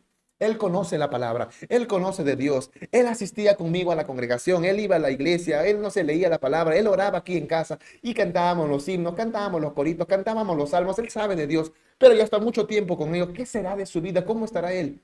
Por así ponerle ejemplos. Pero Dios se acuerda de Abraham y es como que le pone en su corazón, a Abraham, él está bien, porque tú me has pedido, él está bien. Y eso le dio paz. Eso fue suficiente para Abraham y vuelve. Pero Lot subió de Zoar y moró en el monte y sus dos hijas con él porque tuvo miedo de quedarse en, Zoar y habitó en una cueva él y sus dos hijas. O sea, el hombre, él le dice a Dios, ¿sabes qué, Señor? Lo que tú me estás diciendo, tu método de salvación, de volver, está mal. Sin preciso, tiene errores. Yo creo que mejor es quedarme en Soar. Es más a mi nivel, es más cerca, porque lo que tú me dices corre riesgo mi vida y no quiero arriesgar mi vida. Esto es lo mejor. El Señor dice, está bien, voy a salvar tal ciudad porque tú has elegido este lugar. Llega a Soar, pero el miedo todavía puede él. Posiblemente ha visto a Soar que tenía las actitudes muy parecidas a Sodoma y Gomorra, que la ciudad será muy pequeña, pero la actitud de la gente era la misma. Dijo, no, el Señor también podrá destruir esta ciudad, tuvo miedo. ¿Cómo está el nivel de paz? ¿Cómo está la intranquilidad? ¿Cómo su nivel espiritual de un creyente puede llegar a un punto en la que no tiene paz en lugar donde está? Tiene miedo y se va de ahí. Dice la palabra que el Señor hasta el sueño de los justos guarda hasta el sueño de sus hijos. Dios está preocupado de cuidar, de velar. Pero aquí Lot no estaba tranquilo, sino que tenía miedo y se escapa de ahí. Entonces la mayor dijo a la menor, nuestro padre es viejo, no queda varón en la tierra que entre nosotras, que entre nosotros, que entre a nosotras conforme a la costumbre de toda la tierra. Ven, demos a beber vino a nuestro padre y durmamos con él y conservaremos de nuestro padre descendencia. Y esto me explotó ya la cabeza. Hemos visto el nivel de decadencia de Lot a lo largo de todos estos capítulos y sobre todo en este capítulo 19. Ya hemos visto que no tiene discernimiento, que su luz está apagando, cómo son sus decisiones como padre de familia, sus decisiones espirituales, cómo él aparenta ser algo que no es. Y ahora que ya está prácticamente en bancarrota porque perdió todo, ya es viudo, hasta la mujer la perdió, ha perdido posiblemente hijos e hijas. El Midrash dice que había otra hija llamada Paltit, que los de Sodoma la quemaron porque ella vio un forastero, ella le dio comida, le dio, le dio viandas a los forasteros, y eso le pareció ofensivo a los de Sodoma porque dijo, jamás hacemos esto nosotros, ¿cómo tú vas a alimentar a los forasteros? A los forasteros se les trata de otra manera, la cogieron y la quemaron. Eso dice otros escritos, incluyendo el Midrash judío, y le dan nombre a, esta tercera hija llamada Paltit. También le dan nombre a la mujer de Lot, la llaman este, Ado o Edith. Al margen de todo esto, lo vemos a Lot, un hombre que ya está sin carrera política, sin testimonio, sin posesiones, porque el hombre era riquísimo, como vemos en el capítulo 13. Aquí no lo vemos con nada, está en una ciudad pequeñita y ahora se escapa al a una cueva. O sea, ya no tenía ni siquiera gente, no tenía familia, no tenía posesiones, ahora no tenía ni siquiera paz. Pero al hombre no se le olvidó sacar el vino. Perdió todo, se escapa al monte se escapa al monte, a una cueva, pero tiene que llevar el vino. Y no digo que el vino esté mal, sino a lo que indica cómo era el estilo de vida de Lot. Él podía estar muy bien en las borracheras y no pasaba nada. ¿Por qué digo esto? Termino con esta parte que dice, las hijas dicen, ven, demos de beber vino a nuestro padre y durmamos con él y conservaremos de nuestro padre descendencia. Como Lot hizo los raíces, cimientos en un lugar tan pagano, tan perverso, tan inmoral, y ahí expuso a su familia que ese pensamiento sí o sí iba a afectar a la familia. Porque posiblemente también Lot era partícipe. O si no era partícipe, no tenía problema en que su familia se, sea expuesta en ese entorno. Pensamiento inmoral que llegó a las hijas. No tenemos otros hombres. No vamos a tener descendencia. Así que vamos a emborrachar a nuestro padre. Como él no le dice no al vino, él no le dice no a tomar, y tengamos sexo con él y procreemos de nuestro padre descendencia. No lo veían tan grave como ya las hijas también habían sido impactadas de este entorno inmoral y dieron a beber vino a su padre aquella noche y entró la mayor y durmió con su padre, mas él no sintió cuando se acostó con ella ni cuando se levantó. Todos los estudios, incluso en la parte hebrea, indican de que hay responsabilidad de las hijas en este acto sexual incestuoso. Muchos eruditos o estudiosos se sienten ofendidos y dicen, no puede ser que el hombre no sienta cuando tiene relaciones con alguien. Sí sabía, fue con su consentimiento, todo y lo todo y esto el texto indica de que no fue con su consentimiento. Que todo fue planificado maquiavélicamente por las hijas. Eso es un punto. Pero algo que sí es responsable Lot es que dieron a beber vino aquella noche y tomó y el hombre no dijo, ¿sabes qué, hijas? Creo que ya lo he perdido todo. Debo analizar cómo estoy, mi, dónde está mi conducta, porque de tener tantas cosas a no tener nada, algo debo estar haciendo mal. algo me está diciendo el Señor. Así que yo debo de dejar de hacer lo que me está cortando las bendiciones. Quizás al recibir una copa o dos copas ya hija suficiente, no más, ya mucho.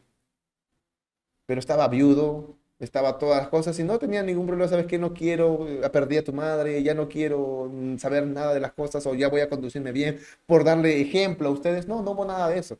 Bueno, hay que tomar, bueno, vamos a tomar. Y no es una copa, dos copas, sino a tal borrachera que no puede sentir quién se acuesta a su costado, quién tiene relaciones con él, quién se levanta de la cama, lo dejan todo al hombre y él ni enterado porque no le es problema tomar hasta ese punto de borrachera. Al día siguiente dijo la mayor a la menor, he aquí, dormí con mi padre la noche pasada, démosle beber vino también esta noche, entra y duerme con él para que conservemos de nuestro padre descendencia.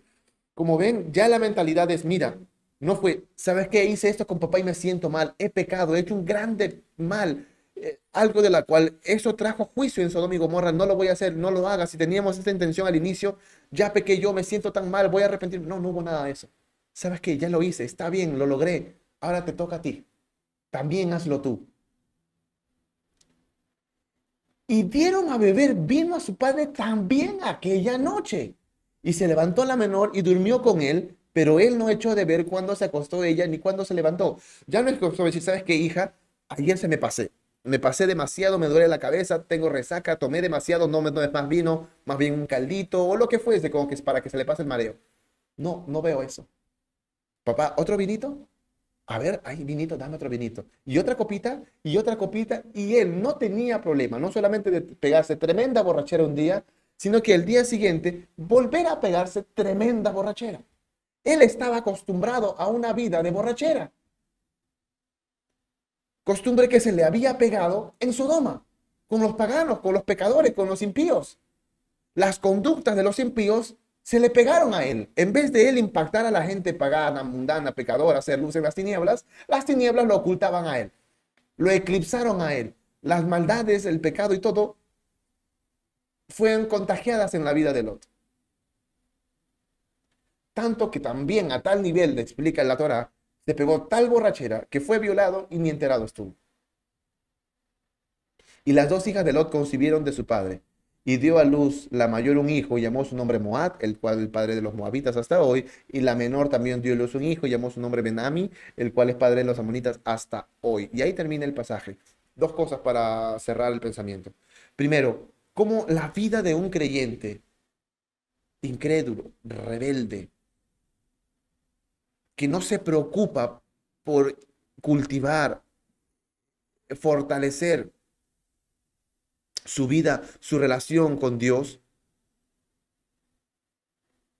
queda eclipsada su vida. Cuando Dios muestra algo de misericordia y gracia para con él y no hay un cambio, las cosas que le pasan a él ya no son de bendición, sino de maldición. Moab y Amón se van a volver enemigos de Israel. O sea, la descendencia de este creyente se va a volver enemiga, contraria al pueblo de Dios, al pueblo que es elegido por Dios, al pueblo descendiente de Abraham. O sea, ya no solamente él, que no inculcó a su familia en el conocimiento de Dios ni en el servicio a Dios, obviamente, si menos lo hizo con su generación o su descendencia inmediata, que eran sus hijas, ¿qué se puede esperar de su descendencia más lejana? Amón y Moab, que ya no solamente no conocían de Dios, sino que estaban en contra del pueblo de Dios. ¿A tal punto puede llegar? Las consecuencias de un creyente incrédulo, aunque parezca contradictorio, un creyente rebelde, un creyente contradictorio con su vida, un creyente que sus hechos desdigan la palabra de Dios, su testimonio caído y por los suelos, a ese punto va a llegar. Y déjeme decir, sí, amigo, sí, amiga, sí, hermano, sí, hermana, tú que me escuchas. Un tibio, un creyente pagano, mundano, mundanalizado, no hay suelo, no hay fondo en ese hueco en la que va a caer porque cae profundo y más profundo y profundo. Y, lo, y es gracia de Dios que te venga a visitar a sacar de ahí cuando tu luz está apagando. ¿Cuántos creyentes, hijos de Dios, Dios les ha cortado la vida de una manera intempestiva, de una manera drástica? Porque por su misericordia de Dios los ha sacado de cosas peores que ellos mismos iban a incurrir. He visto o escuchado a lo largo de toda mi vida por por mi papá, por el rabino, testimonios de creyentes que ya tenían una vida de borracheras, una vida de fornicación, una vida de adulterio, una vida de diferentes cosas, que luego Dios hizo justicia. Fueron atropellados en medio de su borrachera, en medio de sus vómitos, que fueron asesinados con las mujeres con las que ellos estaban siendo infieles. Diferentes casos. Dios les acortó la vida para que no caigan en cosas peores, muy posiblemente podríamos decir. Pero hay un tiempo, hay un ciclo de vida espiritual, hay una luz. Te va a encontrar en el punto, en el calor máximo del mediodía, te va a encontrar a media tarde o te va a encontrar a la caída de la tarde. ¿En qué nivel estás tú? Pero Dios te va a visitar en la intimidad, no cuando tú estás en la congregación, no cuando tú estás en la casa aparentando algo, sino en tu intimidad de tu casa. Ahí donde visitó Abraham sin previo aviso, ¿cómo estás? ¿Cómo te va a encontrar? ¿Cuál va a ser tu respuesta? Ahí te va a buscar. Pero Dios, como te va a encontrar, es lo que va a hacer. Y eso es la teología que tuvo Abraham de Dios. Dios, Abraham no tuvo una Torah, Abraham no tuvo Bejarro Yeshua en la que asistía y le enseñaban cosas. Abraham no tenía un tratado, no tenía las redes sociales, no había predicación en internet, en YouTube en un lugar. No estaba ni siquiera Moshe para que le esté hablando. Abraham solo supo un par de cosas. Él creyó y caminó en pos de lo que creyó. Cuando tuvo esta relación con el Señor, mire lo que dice en el capítulo 18. Déjeme colocar acá. Capítulo 18, versículo 25. Esto es todo lo que sabía. Versículo desde el 23. El sol, perdón, es el capítulo 19. Versículo 23 dice, y se acercó Abraham y dijo, ¿destruirás también al justo con el impío? Quizás haya 50 justos dentro de la ciudad. ¿Destruirás también y no perdonarás al lugar por amor a los 50 justos que estén dentro de él? Lejos de ti hacer de tal que hagas morir al justo con el impío y que el justo sea tratado como el impío. Nunca tal hagas. El juez de toda la tierra no ha de ser lo que es justo, la teología de Abraham, ¿qué es la teología? Es el conocimiento, es el estudio del conocimiento de Dios y la correcta aplicación de este. Y el conocimiento que Abraham tenía de Dios es que Dios es juez y un juez justo, que él va a tratar al impío como impío y al justo como justo y que ama a los justos y por eso no los va a tratar igual que al impío. Esto sabía Abraham. No que Dios es bueno, como mucho se dice ahora, que Dios que como es bueno me va a permitir todo. Eh, la permisibilidad es una licencia para uno. Que yo puedo decir, accionar, actuar, pensar, involucrarme con quien sea, en medio de donde sea, y no va a pasar nada porque Dios es amor. Dios es bueno, Dios es bondad, Dios es misericordia. Pero dentro de los primeros capítulos de la Biblia, vemos a Noé, vemos a Matusalén, vemos a Enoch, vemos a Lamec, vemos a Abraham, que lo reconocen como un Dios de amor, que muestra su amor con justicia. Que Dios es juez y un juez justo. No se le rompe la mano con palabritas, no se le rompe la mano con una acción, con un llanto y con un Shabbat ¿Cómo te va a encontrar Dios cuando te visite en la intimidad de tu vida? ¿Cómo está la luz espiritual que refleja tu vida? porque el juez de toda la tierra, el juez justo, va a ver y va a juzgar tus hechos. No tus antecedentes, no tu procedencia, no tu árbol genealógico, que tu papá es rabino, que tu papá es pastor, que tu abuelo predicaba, que era misionero, que, que mi mamá, mi familia es creyente, yo por eso también tengo... No, no, no, eso no va a evaluar. No cuántas veces vas a la congregación, a la iglesia, cuántas veces tú oras, cuántas veces tú lees la Biblia, tampoco va a evaluar eso, sino qué dice y refleja tu vida. y el juez justo va a dar sentencia. Lo último que vamos a ver de este creyente pagano, Lot, es una escena trágica de un hombre que altamente rico, respetado, con siervos, con oro, con plata, con posesiones. El último pasaje registrado de Lot como persona es viejo, en bancarrota, viudo, sin familia, temeroso, borracho e incestuoso. Esa imagen es lo último que Dios va a registrar de Lot. Luego se va a hablar de los descendientes de Lot, pero Lot como persona, el último pasaje, la última fotografía de Lot es esa. ¿Cómo Dios te va a encontrar a ti? Que el Señor nos ayude. Que el Señor nos encuentre con luz en nuestra vida, con madurez espiritual, como en el caso de Abraham, que nos encuentre en el calor del mediodía. Y cuando nos encuentre, nos visite, porque nos va a visitar, que busquemos, como Abraham, la familiaridad, la interacción, la comunión, el compañerismo, el compartir en nuestra mesa, en nuestra casa, en nuestro hogar, y que llevemos a toda nuestra familia involucrada en el servicio y conocimiento de Dios. Eso de una u otra manera va a servir, porque la salvación y la relación con Dios es personal. La madurez espiritual es personal. Vamos a ver a Abraham con un nivel espiritual mayor. No era el mismo estado de Sara. No era el mismo estado más adelante cuando él siga creciendo en su escala de madurez espiritual. No va a ser el mismo de Isaac. Conocían de Dios, involucraban para Dios, hablaban con Dios, Dios hablaba con ellos, Dios hacía promesas a las personas, pero no todos tenían el mismo nivel. Eso es personal. Pero mientras estaban bajo la cobertura de Abraham, Abraham se preocupó de que él y su familia se acerquen a Dios y sirvan a Dios. ¿Cómo te va a encontrar a ti? Que el Señor nos encuentre limpios, que nos encuentre luminares, que nos encuentre sales, que dé sal, que dé gusto a la tierra. Que su luz en nuestra vida no sea apagada, no sea eclipsada, sino resplandeciente. Que el Señor nos ayude. Déjame orar por ti, por tu vida, por tu familia. Espero que este mensaje, que ha sido muy revelador, muy enriquecedor, pero también confrontacional para conmigo, haya sido de bendición para tu vida. Señor, Padre Celestial, Dios de Abraham, Dios de Isaac, Dios de Jacob, gracias por tu palabra, por lo que tú nos revelas a través de ella, por lo que tú nos muestras. Y nos recuerdas que tú, si bien si eres amor, que si tú bien tienes gracia para con nosotros y misericordia hacia nosotros y que son nuevas cada mañana, no olvidemos que tú eres juez, tú eres justicia, que no pasas por alto la iniquidad ni el pecado, que no comulgas con la dualidad, que no nos quieres tibios, sino decididos y definidos, o fríos o calientes, y que tú nos encuentres, Señor, en el calor del día, en nuestra escala y nuestro estado espiritual.